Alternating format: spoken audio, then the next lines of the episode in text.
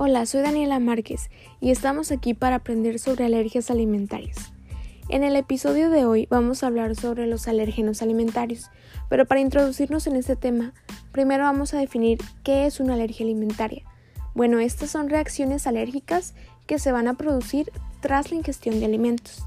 Ahora sí, los alérgenos alimentarios se van a dividir en dos grupos, en alérgenos alimentarios de clase 1 y alérgenos alimentarios de clase 2.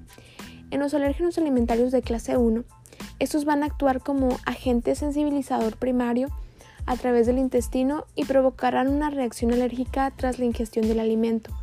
Estos suelen estar presentes en alergias alimentarias de bebés y en niños pequeños. La sensibilización a estos alérgenos se asocia a reacciones graves y a veces anafilácticas. En el caso de los alérgenos alimentarios de clase 2, estos se consideran em, que poseen baja inmunogenicidad al ser ingeridos. La reactividad IgE a los alérgenos alimentarios de esta clase es el resultado de una sensibilización primaria a alérgenos homólogos de una fuente diferente, en especial alérgenos inhalantes como en el caso del polen.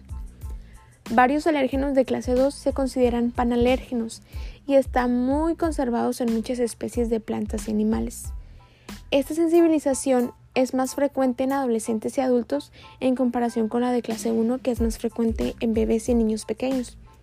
Em, la de clase 2 se asocia con frecuencia a reacciones orales o sistémicas leves.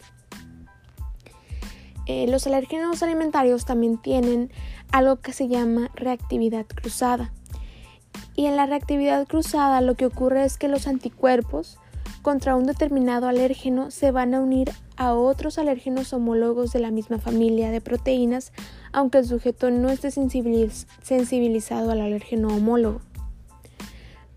En el caso de las características inmunológicas de los alérgenos alimentarios, tenemos que la alergenicidad de los alérgenos viene determinada por las respuestas inmunitarias humorales y celulares, así como la reactividad de las células efectoras con los epítopos específicos de los alérgenos.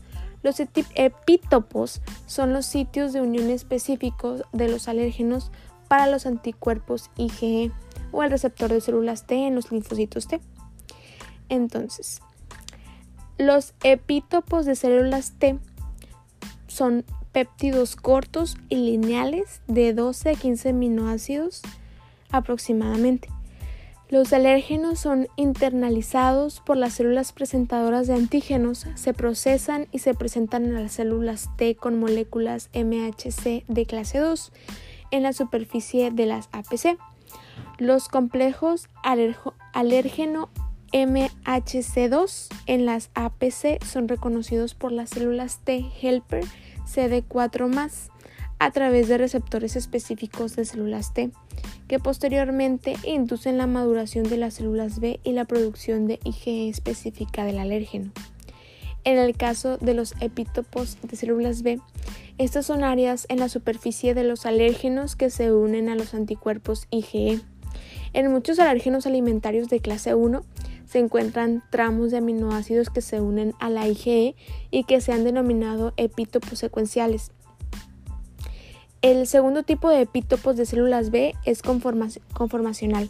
Normalmente están implicados 20 o más aminoácidos y cubren una parte relativamente grande de la superficie de la proteína. La mayoría de los epítopos de células B se cree que son conformacionales. Y bueno amigos, esto es todo por el episodio de hoy. Muchas gracias y nos vemos la próxima.